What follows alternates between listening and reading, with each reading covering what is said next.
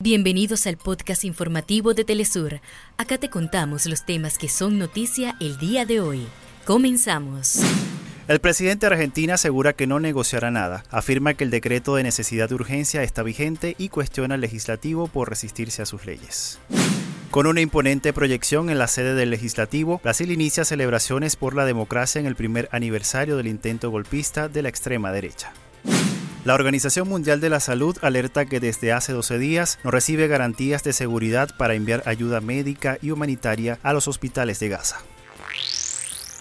Hasta acá nuestros titulares. Para más información recuerda que puedes ingresar a www.telesurtv.net.